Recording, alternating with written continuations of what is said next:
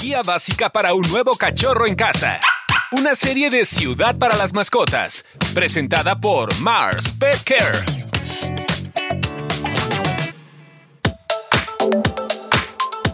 Señores, ¿qué tal? Bienvenidos a la guía básica para un nuevo cachorro en casa. Somos Gali Martínez y Carlos Humberto Mendoza que les damos la bienvenida, ya que en el podcast de Ciudad para las Mascotas cada mes tendremos una serie dedicada a algún tema de interés para los amantes de los animales, los perros, los gatos, el voluntariado, cómo vivir mejor, cómo hacer que vivan mejor estos compañeros que tenemos en casa. Y este mes les tenemos la guía básica para un nuevo cachorro. ¿Y de qué va a tratar? Pues me encanta porque hemos planeado unos contenidos bastante interesantes sobre salud, alimentación, elementos sobre cómo cuidar su entrenamiento y resolver también algunos problemitas que son bastante comunes como los destrozos en casa, en fin, ya saben, esas conductas traviesas que tienen los consentidos del hogar.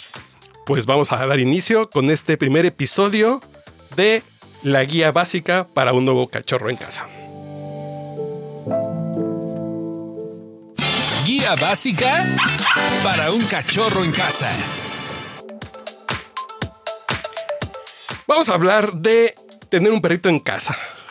¿Qué se siente cuando te llega un perrito nuevo? Es como un nuevo Alegría. elemento, alegría, el cariño con el que conviven contigo, cuando los ves, cuando los cargas, que los cachorritos te caben en la palma de la mano, ¿no? Ay, me encantan.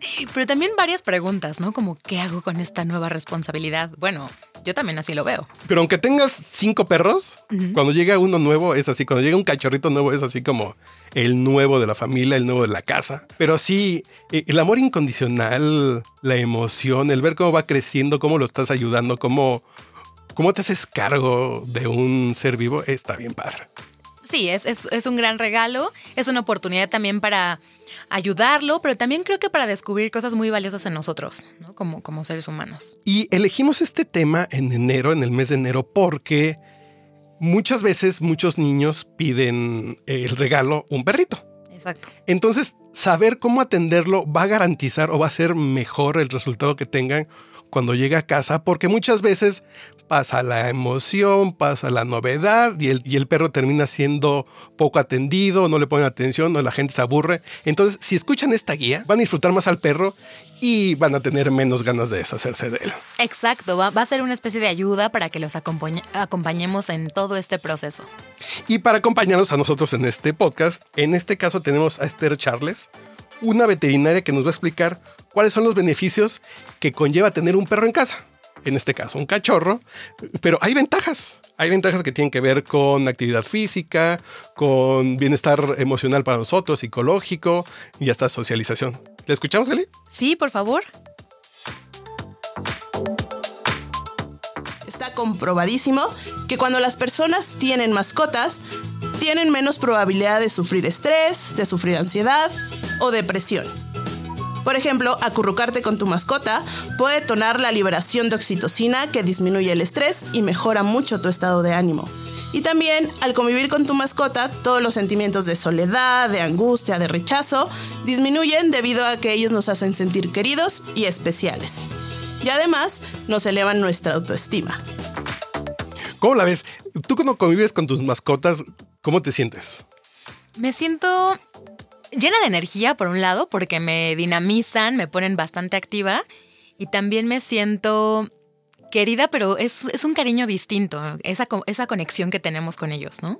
Eh, Es, es bonito porque te quieren, porque tienen un sentimiento incondicional en el caso de los perros. Ya que ya después tendremos una serie sobre gatos, pero que también lo reflejan de otros modos los gatos. Exactamente. Pero en el caso de los perros es muy claro. Muy franco, muy abierto, Sí, sí. son como profundamente agradecidos, tienen esa chispita, sí, son La un chispa, amor. y además la chispa de los cachorros que están descubriendo, están conociendo, desarrollan un apego hacia ti, es bien bonito estar con ellos.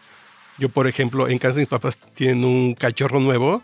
Y sí, uno llega y ya sabe cómo es la relación uno con las familias a veces.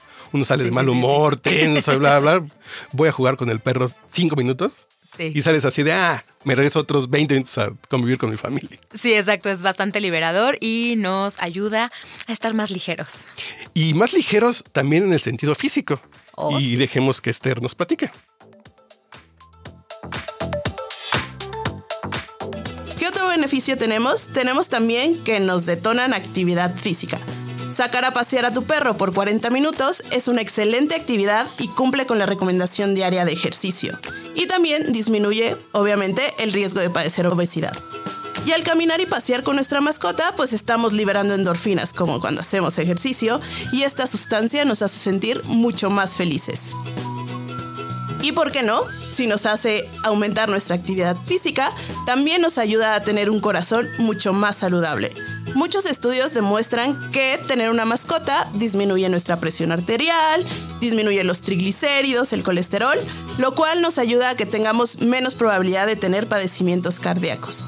Además, la sola convivencia baja todos estos niveles, especialmente durante los momentos de apapacho. Y, ¿por qué no? Siendo más saludables, pues obviamente vamos a ser mucho más felices. A ver, pero esto aplica si le haces caso al cachorro, ¿no? Sí, sí. Si lo dejas ahí en el patio, si lo dejas sin atención, pues no. No, no, no. Además, Pero si te haces cargo de él, sea que te, o sea, a lo mejor tienes un patio Exacto. y no tienes que levantarte a las 7 de la mañana a sacarlo al baño, pero te tienes que levantar en algún momento a limpiarlo, entonces ya te vas activando y tienes que pensar en dedicarle tiempo, en jugar, en estar levantando la pelota, en estar con los juguetes. Eso te va a activar si le haces caso. Si no, es como si, como si no lo tuvieras. Exacto, no, y creo que es parte de, de lo que queremos, ¿no? Incorporarlo a la casa, como decía, que nos dinamice, eh, que nos, nos dé esta energía bien, bien alegre que tiene, ¿no? Al despertar en las mañanas. Entonces, sí, en definitiva, creo que incorporarlo a, a la rutina, hacerlos parte, y agradecerles que nos, que nos ayude a activarnos desde muy temprano para poder estar, eh, pues, listos, ¿no? Para la jornada. Porque a lo mejor estamos, están gastando ustedes en un gimnasio que no asisten, pero si aprovechan al perro, Exacto. con que le den dos vueltas a la cuadra, dos veces al día en la mañana y en la noche, que lo saquen a pasear cuando llegan de trabajar o antes de irse a trabajar, en ese momento, con eso ya están, ¿no? Exacto, estiramos las piernas, tomamos aire fresco. Justo ahora que estamos todavía en época de estar eh, confinados, creo que es un buen momento para entonces tomar este respiro, pasearlos, estirar los músculos y estar en mejor salud. Pero además de la salud física y emocional, también nos ayudan los perros a, a la socialización. Y escuchemos a Esther que nos va a platicar un poquito de eso. Nuestra mascota nos crea oportunidades de conectar con otras personas, por ejemplo, en los parques, cuando salimos, en los restaurantes, en las tiendas. Tener una mascota nos hace mucho más intuitivos y mucho más empáticos, cualidades que nos ayudan a convivir mucho mejor con otras personas. Y más allá, una mascota nos enseña lecciones para fortalecer nuestra relación con ella, lo cual también se transmite en nuestras relaciones interpersonales, es decir, se fortifican. En resumen, una mascota nos ayuda a sentirnos mucho más conectados, mucho más sanos, mucho más seguros y mucho más felices. Y no mientan. Todos los que han sacado a pasear un perro, alguna vez han ligado, ay, qué bonito perro. Y cuando es un cachorro más, ¿no? Sí. Como a lo mejor se te ayuda hasta para el ligue. Sí, claro. Justo te- tengo una amiga que paseando a su perro eh, en el parque descubrió a unos vecinos que no tienen el gusto de conocer y entonces se pusieron de acuerdo y fíjate que poco a poco fueron aportando a este pequeño parque, lo, lo fueron poniendo mejor para que entonces la estancia no solo fuera agradable para los cachorros, para los perros, sino también para, para ellas. Entonces creo, sin duda, que es un rompehielo bastante funcional para los seres humanos. Pues estos son los beneficios de tener un perro. En este caso, de cuando recibe un cachorro. Y vamos a seguir avanzando y ahora vamos a cambiar de tema.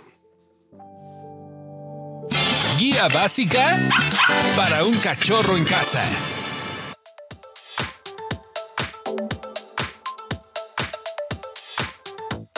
Y nos cambiamos de cancha ahora y vamos a cambiar de tema. Y vamos a hacer ahora, vamos a platicar de ya llegó el cachorro a casa. Ya sabemos que tiene beneficios tener un cachorro. Y ahora, ¿qué vamos a hacer con este nuevo ser vivo en casa? Y ahora nos va a acompañar en este bloque eh, José Pablo López. Es un gran entrenador que ya lo han escuchado en el podcast Ciudad para las Mascotas. Es un entrenador con certificación in- internacional que nos va a explicar los básicos de cuando llega un cachorro. Pero lo primero, lo primero, lo primero, lo primero es esto que nos va a comentar José Pablo.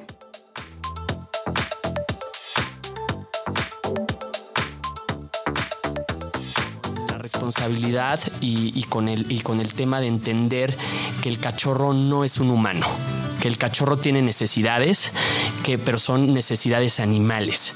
Nosotros como humanos siempre queremos tratar a los animales como humanos y los animales no tienen nuestros sentimientos, no viven culpa, no viven, no viven odio, ellos viven constantemente en el presente y nosotros si hacemos una correcta adaptación los primeros meses de vida vamos a tener un perro completamente feliz, un cachorro feliz. Ya sea en este caso el cachorro o un perro adulto se adopte. Importantísimo lo que dice José Pablo, ¿no? Sí, como no, no humanizarlos, ¿no? Un, perro tiene su rol dentro de la familia, dentro de la casa, que es muy importante, pero es ese, es ese diferente y creo que hay que entonces verlo como tal y hacer todo lo posible para que entonces ellos sean felices y nosotros también seamos felices con su presencia. Y ahora ya vamos a empezar con las cosas prácticas y lo primero que tenemos que saber es que los perros necesitan un espacio. Y José Pablo nos va a platicar. Espacios, como mencionaba hace un momento, son muy importantes porque si yo tengo un espacio que le voy a llamar zona de seguridad, que es donde voy a contener a mi cachorro o a, mi, perro adulto, que puede ser un espacio como un cuarto de lavado, como mi cuarto, pero lo voy a adaptar con lo que necesito. ¿Qué es lo que necesito? Primero, yo recomiendo siempre a todos mis amigos y clientes que se acercan de, oye José Pablo, eh, va a llegar mi cachorro mañana y no tengo nada. ¿Qué es lo que necesito? Primer paso, necesitas una transportadora para poder empezar con un entrenamiento de kennel training y de confinamiento parcial para que tu cachorro aprenda dónde tiene que descansar.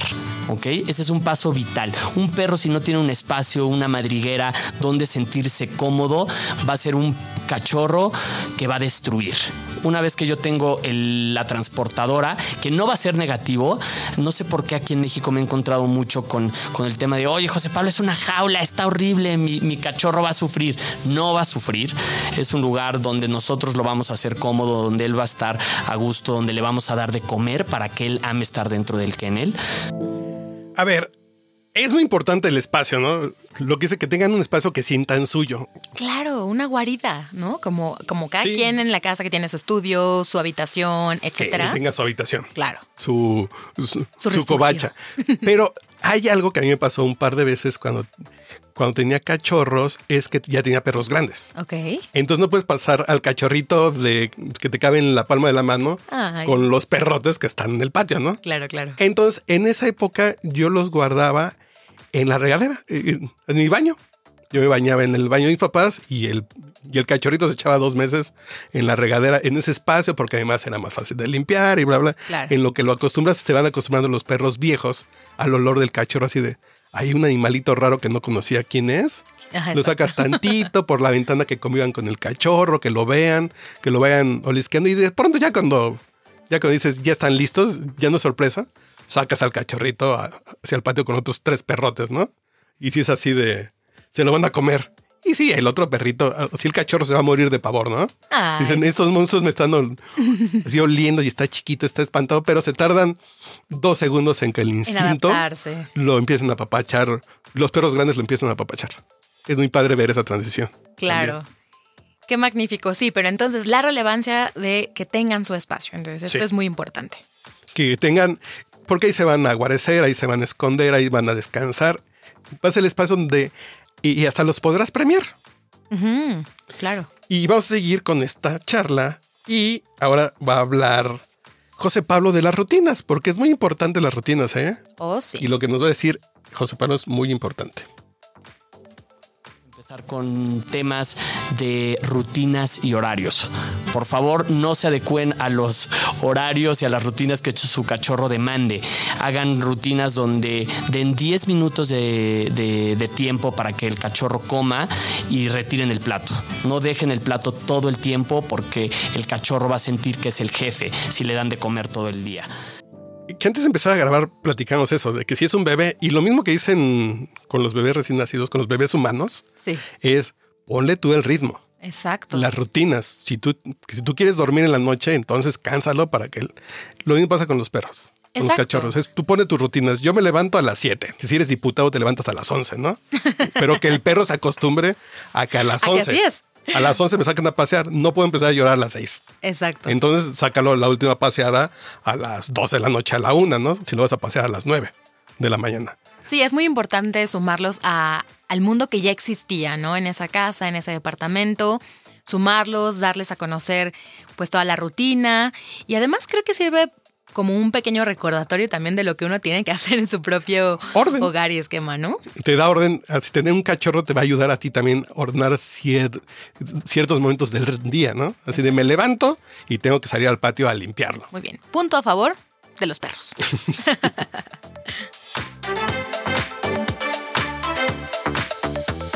Eh, no den nada, no den todo gratis. Si ustedes dan amor todo el tiempo, el cachorro va a empezar a demandar.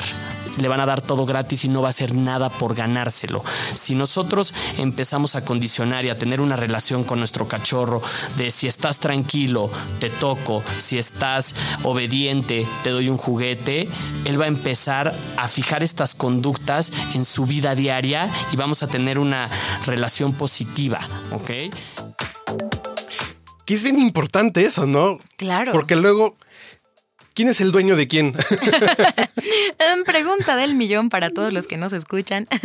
Porque luego pasa eso, ¿no? claro. De que el perro termina demandándote, hazme caso, cárgame, eh, Dame, dame de juega. comer, juega, ladro, y si no, tú vas a hacer lo que el perro quiere. Y si lo dejas, lo va a lograr. Es correcto. Eh, Entonces el chiste es premialo y velo condicionando a que actitudes positivas le van a llevar un premio de tu parte.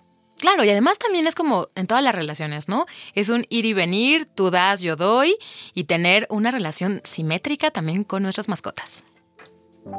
Vamos a estar preparados con juguetes, con juguetes interactivos para que no destruya.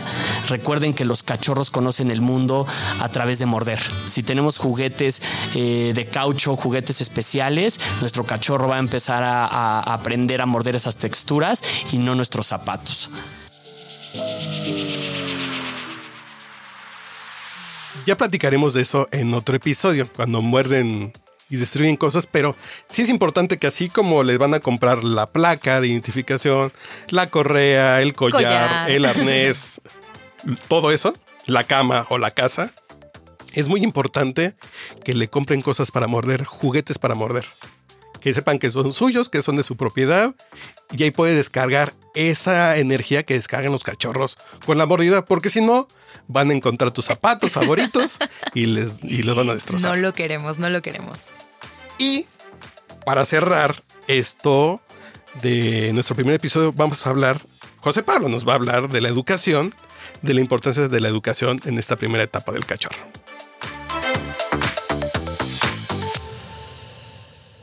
Cuidado también con cargarlos y con tener esta relación todo el tiempo en los brazos. Siempre recomiendo que un perro viva en cuatro patas. Eso es lo más sano para la vida de un cachorro. Sí lo podemos cargar, pero si ustedes se lo piden, no si el cachorro lo demanda. Y esto va a ir formando una parte vital en la vida de los perros, que es la educación. Es muy diferente la educación al adiestramiento. La educación son los temas que acabamos de, tocar para que vayamos formándolo, para tratar su carácter y después más adelante platicar sobre adiestramiento. Así vamos a ir formando una identidad y vamos a ir formando un carácter que la familia debe tener conciencia y todos debemos hablar el mismo idioma en casa. No puede recibir mensajes diferentes de los diferentes integrantes de la familia porque el cachorro va a fallar. Entonces queremos que siempre tener una comunicación asertiva, una comunicación clara y poder entender el idioma perro y saber que nuestro perro no habla español o inglés. Recuerden que los cachorros nos van a entender siempre por nuestro tono de voz y por nuestro lenguaje corporal y el uso de recompensas. La voz, la caricia y los juguetes. Eso va a ser lo más importante para empezar a comunicarse con su cachorro los primeros dos meses de vida. Pues así es. Una maravilla. Me encanta eso que nos dijo José Pablo. La verdad es que Eso es lo que también tenemos que recordar los seres humanos, el estar atentos a cómo nos comunicamos, nuestro lenguaje corporal, el lenguaje verbal y estar además todos en la casa en la misma línea, ¿no? Sí, porque luego pasa como con los niños, Mm. que el papá se ríe del chiste y la mamá se enoja, entonces ya no sabe el niño si hizo bien o si hizo mal. Exacto. Lo mismo pasa con los cachorros. Hay Así de, todos vamos a decir, cuando el perro haga tal cosa, hay que premiarlo, cuando haga algo mal, hay que reprenderlo. Hay que llamarle la atención. Pues ya llegamos al final de este primer episodio, se nos fue Rapidísimo. Volando. Es que está muy interesante esta información. Creo que vale la pena aplicarla desde ya, sobre todo si tenemos un nuevo cachorrito en casa. Y en el siguiente episodio les vamos a platicar de la salud, la alimentación y las vacunas que necesitan nuestros cachorros. Entonces somos Gali Martínez, y Carlos Mendoza y nos escuchamos en el siguiente episodio de La Guía Básica para un nuevo cachorro en casa. un abrazo.